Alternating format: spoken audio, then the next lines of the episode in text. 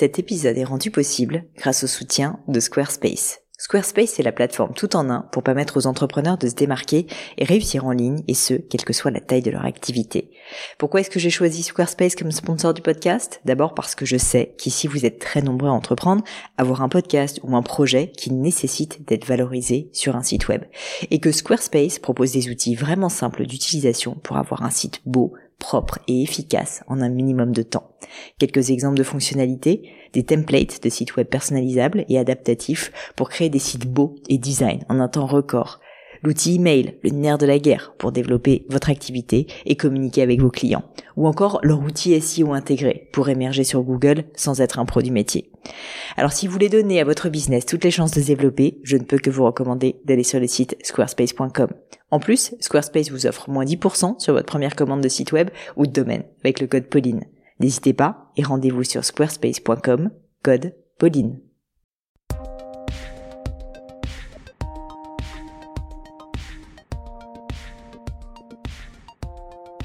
Hello à tous, ici Pauline Legnaud et bienvenue sur Le Gratin. Le Gratin, c'est un podcast pour vous aider dans vos questionnements personnels et professionnels. Tous les lundis, j'y interview des personnalités remarquables pour parler de leur réussite et essayer de décrypter les clés de leur succès. Le mercredi, désormais, alors hors jour férié, je réponds à vos questions sur des thèmes vraiment variés autour de l'entrepreneuriat, du business de façon générale, du marketing, des réseaux sociaux, du développement personnel et j'en passe. Aujourd'hui, je suis avec Thomas. Après une première expérience entrepreneuriale pendant environ deux ans, Thomas veut rempiler. Bonne nouvelle. Mais cette fois, il se pose la question suivante. Dois-je créer une vraie entreprise avec salariés, charges et compagnie ou plutôt opter pour plus de liberté et devenir freelance? Je pense que ce sujet parle à de nombreux d'entre vous. En tout cas, j'ai eu cette sensation en lisant mes réseaux sociaux et vos réactions dessus et j'espère donc que ma réponse pourra vous aider. Si comme Thomas, vous souhaitez aussi participer à la leçon du gratin, contactez-moi directement sur Instagram via mon pseudo Pelenio, P-L-A-I-G-N-E-A-U, en m'écrivant vos questions. J'essaye d'y répondre à chaque fois. Et bien sûr, n'hésitez pas à me laisser également vos feedbacks pour me dire si ce nouveau format vous plaît, ou mieux, laissez-moi même un avis ou une note 5 étoiles sur l'application iTunes. Ça m'aide énormément, ça fait une vraie différence. Je sais que ça prend du temps, que c'est pénible à faire, mais ça me motive à continuer à vous fournir tous ces contenus de qualité, j'espère. Allez, c'est parti pour la leçon numéro 3. Salut Thomas, bienvenue sur, euh, sur les leçons du gratin. Alors, euh, je t'écoute euh, pour ta question. Euh, oui, alors moi, euh, donc c'est alors ma question. Euh, donc j'ai euh, donc euh, été entrepreneur, enfin je me considère toujours entrepreneur aussi, mais j'ai lancé plusieurs projets, on va dire depuis euh, début 2017, et là je réfléchis de plus en plus à lancer une activité en freelance, donc pour Mhm. accompagner des projets. Voilà, et le alors je suis spécialisé dans les projets qui donc qui concernent des entreprises éthiques et engagées parce Mhm. que moi j'ai lancé moi- moi-même des projets dans ce domaine euh, donc euh, éthique et et, euh, et donc ça me tient à cœur de maintenant pouvoir les accompagner. Mhm. Voilà et donc je voulais savoir si comment est-ce qu'on sait ou comment du moins est-ce qu'on peut savoir est-ce qu'on a vraiment envie de d'être en freelance justement d'accompagner des projets Versus euh, créer sa boîte. un projet derrière par exemple. Et euh, si c'est pas indiscret, tu peux m'expliquer pourquoi ta précédente boîte, euh, tu l'as, enfin, t'as arrêté, ça n'a pas marché. que- Qu'est-ce qui s'est passé concrètement? Alors, euh, ma boîte précédente, euh, c'était des, j'organisais des parcours euh, touristiques véganes euh, dans Paris, Mhm. où donc en gros, je, c'était moi qui ai créé les parcours de visite, je faisais le guide des parcours aussi, donc je faisais tout ce qui était marketing, communication, Ouais. service client, enfin voilà, la, la totale quoi. Ouais. Au four et au moulin, très bien. c'est ça, exactement. Et, euh, et donc en gros, euh, bon, je, je- j'ai bien aimé. euh, pendant, j'ai fait ça pendant un mois, un an pardon et deux mois. Ouais. Et ensuite, au bout d'un moment, je me suis aperçu que bah, c'était pas forcément rentable. Ouais. Justement, bah, c'est quand on, on travaille avec des particuliers, voilà, on se confronte toujours à, à cette question aussi de la rentabilité à un moment. Mhm. Et donc, il faut soit de continuer comme ça et de pas forcément être rentable, ou soit euh, de euh, parce que c'était que des petits groupes de visite euh, auxquels je m'adressais. En gros, c'était 8 à 10 personnes max. Et euh, en fait, j'avais ce choix-là pour être rentable de m'adresser à des gros groupes de 20, 30 personnes. Et là, c'était des, des, parcours de visite vraiment designés, personnalisés, etc. Donc, je voulais pas forcément, c'était pas forcément. Pas ce que tu voulais faire. on va dire les valeurs et l'essence du projet de, au départ. Donc, donc j'ai stoppé ça.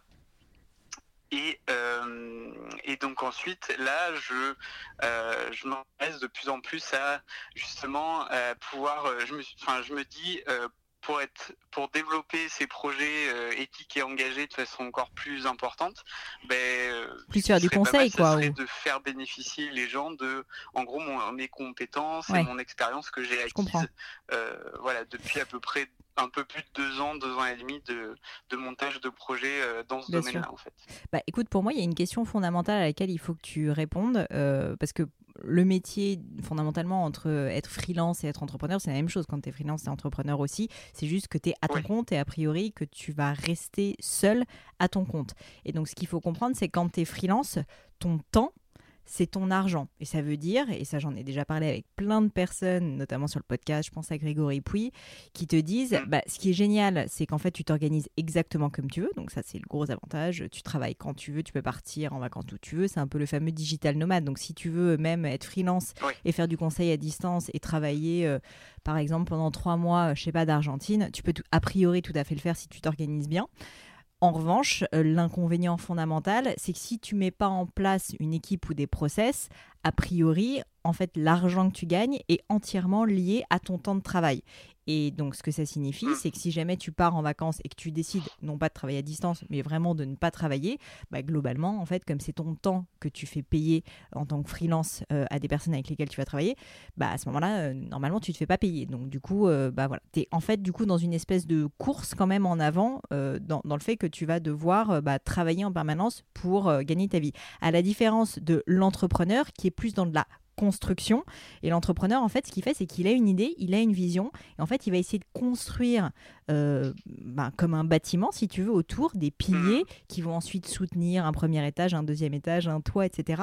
Pour que, si tu veux, à terme, bah, tu puisses euh, ben, probablement partir en vacances pendant trois semaines et que la boîte continue à tourner pendant ce temps-là. Que tu gagnes de l'argent, entre guillemets, en dormant parce que tu as des équipes que tu as formées, que tu as des process, que tu as formés, que tu as des clients qui sont des clients récurrents. Donc en fait, je pense que c'est ça la différence. Euh, le désavantage quand même, parce qu'il y a des désavantages à l'entrepreneuriat. Donc quand je veux dire entrepreneuriat, je veux dire créer une entreprise avec des employés, avec donc euh, bah, ce que je disais, ces piliers fondamentaux qui vont faire que tu vas pouvoir t'absenter.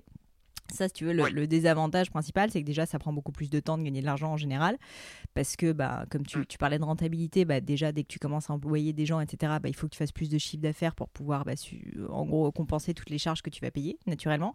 Et deuxièmement, bah, forcément, ça a beaucoup plus de contraintes tu vas avoir beaucoup plus entre guillemets de soucis RH, tu vas avoir, enfin globalement, si tu veux, tu es moins libre parce que tu, tu, recrées une entreprise. Donc, si tu crées une entreprise, tu es entrepreneur, tu pas salarié, mais mine de rien, il faut être exemplaire. Enfin, il y a tout un certain nombre de choses qui euh, bah, vont pas être la même chose que si tu es freelance ou en gros, si tu décides de partir en vacances pendant trois semaines, euh, bah, tu as de compte à rendre à personne, tu peux le faire. À part tes clients et à part le fait que tu vas gagner moins d'argent à ce moment-là, si tu veux, entre guillemets, euh, c'est toi, qui, c'est, toi qui le décide et c'est toi qui te démerdes.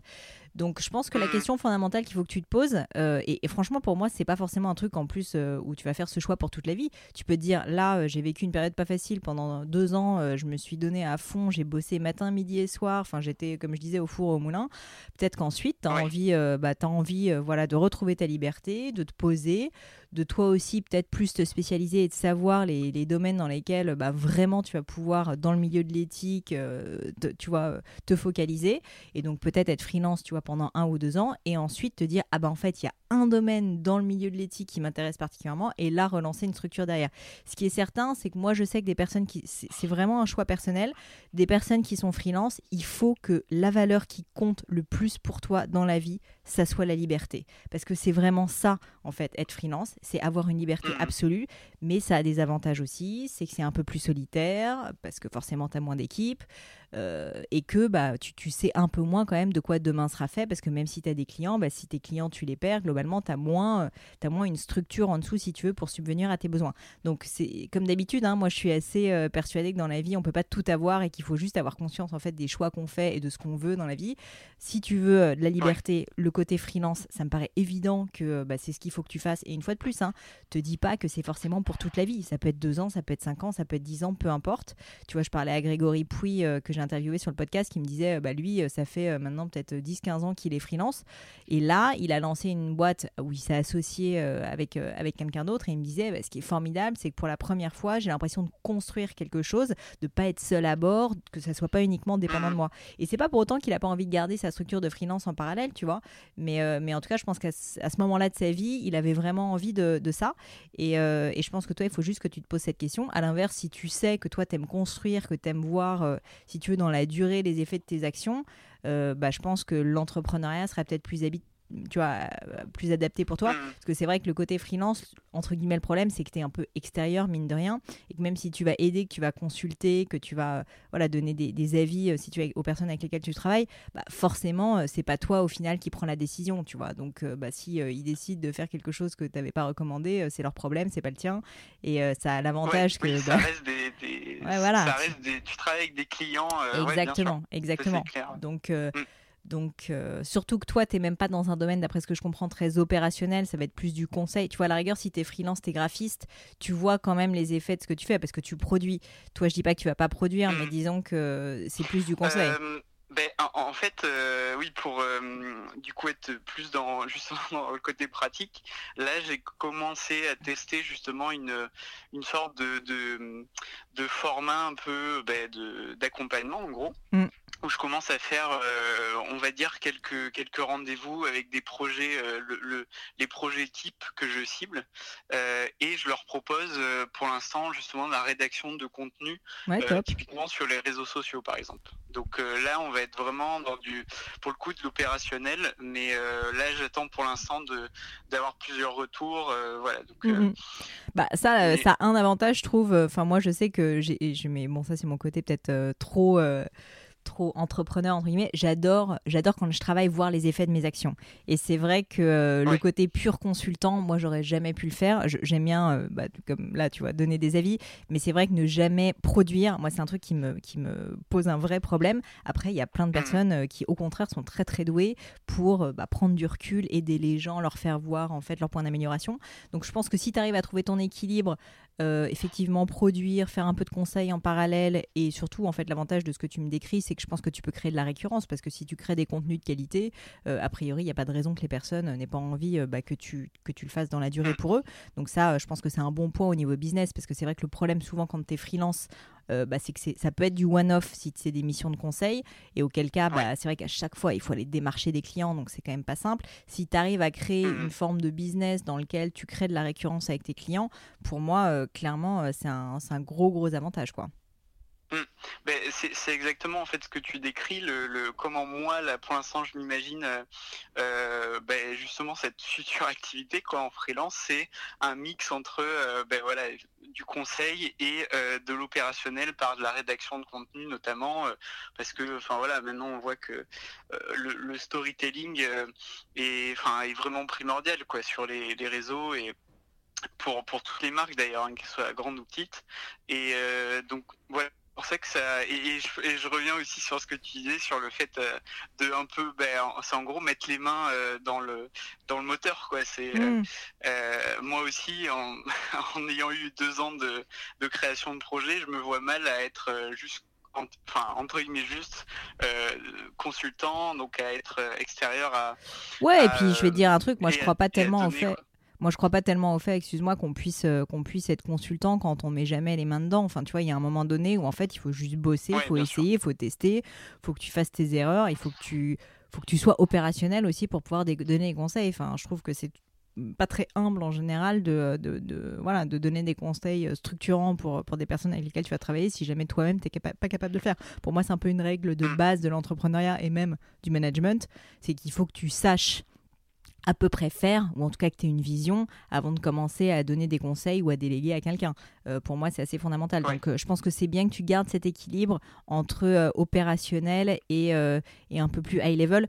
D'ailleurs, je prends une image que, que je donne souvent avec mon mari, avec lequel je travaille chez Gemio, qui est que j'appelle ça souvent faire l'hélicoptère, c'est-à-dire que tu es beaucoup en rasmote, très opérationnel, dans le cambouis, tu vas dans le détail, et en même temps, tu es capable de monter très très vite, très haut, et de prendre du recul et de vraiment avoir une vision d'ensemble. Et ça, je pense que tu sois freelance ou entrepreneur, franchement, c'est quelque chose qui est absolument fondamental, d'être capable très rapidement de tout autant faire du rasmode, rentrer dans le détail et vraiment, euh, tu vois, euh, être opérationnel, vraiment être dedans, et en même temps remonter, prendre énormément de recul, énormément de hauteur, être sur de la vision. Ça, pour moi, c'est euh, une capacité qu'il faut vraiment, vraiment réussir à, à déployer. Et je pense que dans un métier de freelance, de conseil comme tu vas le faire, pour moi, c'est le nerf de la guerre, quoi. Enfin, ça me paraît évident. Ouais, et puis et pour euh, ouais pour rebondir sur ça, c'est vrai que ça euh, maintenant que j'y pense, ça fait complètement sens de dire, enfin d'aller voir quelqu'un et de dire, ben en gros, j'ai été entrepreneur comme vous, je sais euh, en gros les étapes par lesquelles vous êtes passé, et donc j'ai cette expérience-là et je vais pas avoir en fait ce biais ah bah. de me dire ah ben en gros du euh, comment pourrait dire ça, du, prof, quoi. Bah bien sûr, non mais attends, tu es en train de te euh, construire ta légitimité. Hein. faites, ce que, ce que je dis, quoi. Moi, je pense que si tu veux, pour être un bon, euh, pour, pour, pour, créer une belle boîte et que les gens aient envie de bosser avec toi, il faut juste que tu aies de la légitimité. Donc, si tu arrives à produire des, des, contenus qui sont qualitatifs, tu vas voir que au, niveau même démarchage commercial, ça va être beaucoup plus simple pour toi parce qu'en plus, tu vas avoir de la recommandation des personnes avec lesquelles tu as travaillé, que tu vas pouvoir mm. montrer des choses que tu as produites et pas juste dire j'ai travaillé avec tel ou tel client. Donc, pour moi, c'est jackpot. Oui, c'est sûr. Mm. Oui, c'est vrai que ça, ça, te fait en gros du de la matière, quoi. Pour euh, justement arriver à aller chercher euh, euh, des, effectivement des nouveaux clients et ça te fait de la matière sur les sur lesquels sur laquelle pardon discuter et ouais, exactement et pour moi pour terminer par rapport à ta question c'est que franchement je pense que tu devrais commencer après tu fais ce que tu veux mais je pense que tu devrais commencer en mode un peu low cost freelance euh, où euh, bah, voilà, tu gardes ta liberté, tu te remets, euh, tu te remets après ton année et demie, tes deux ans d'entrepreneur où t'en as chié, tu te remets un peu bien et tu reprends confiance et, voilà, et tu, tu, tu, tu construis quelque chose. Et ensuite tu verras si tu as envie d'embaucher, si tu as envie de scaler ce business et si tu as envie d'en faire quelque chose où ça va être une, entre, une vraie entreprise, entre guillemets. J'aime pas dire ça parce que c'est, ça, ça, peut être dévalorisant alors que des freelances, évidemment, ont des belles entreprises. Mais ce que je veux dire, une entreprise au sens où, avec des salariés, avec des personnes que tu vas employer et qui, au bout d'un moment, bah, vont pouvoir faire aussi le travail comme toi, voire mieux que toi. Et donc, toi, tu vas pouvoir te concentrer sur d'autres choses, développer d'autres secteurs d'activité, etc. Donc, ça, pour moi, c'est quelque chose qui peut venir de façon séquentielle. Je pense pas qu'il faut que tu te focalises dessus tout de suite. À mon avis, déjà, tu te construis ta légitimité, tu crées ton core business, tu crées ta clientèle. Et quand tu seras à l'aise, là, tu vas pouvoir commencer à y penser. C'est pas la peine d'essayer de mettre tous les yeux dans le même panier. Franchement, entreprendre, c'est déjà très difficile. Donc, si tu arrives déjà à faire la première étape, euh, franchement, bravo. Et, euh, et ensuite, tu mmh. verras venir, tu vois. Oui, oui, non, c'est clair. Je suis complètement d'accord avec cette idée de, de progression, en gros, qu'il faut avoir. Mais c'est ça, pour le coup, je pense que c'est pareil que ce soit dans l'entrepreneuriat ou le freelancing. C'est vraiment euh, d'y aller étape par étape. Et, euh, oui, pour euh, sur, ce que tu disais sur, ouais, non, ce dont je voulais parler, c'était aussi par rapport quand tu passes de l'entrepreneuriat où tu es vraiment, comme tu dis, à la fois en mode hélicoptère, quoi, à la fois à rasbot et, et, euh, et au, enfin, en vision de globale. Quoi. Mm. Euh, en fait, c'est pas du tout le même rythme quand tu passes d'entrepreneur à euh, freelance. Mm. Et donc, c'est pour ça aussi, peut-être, enfin, c'est pour ça que ça me, ça perturbe aussi, quoi.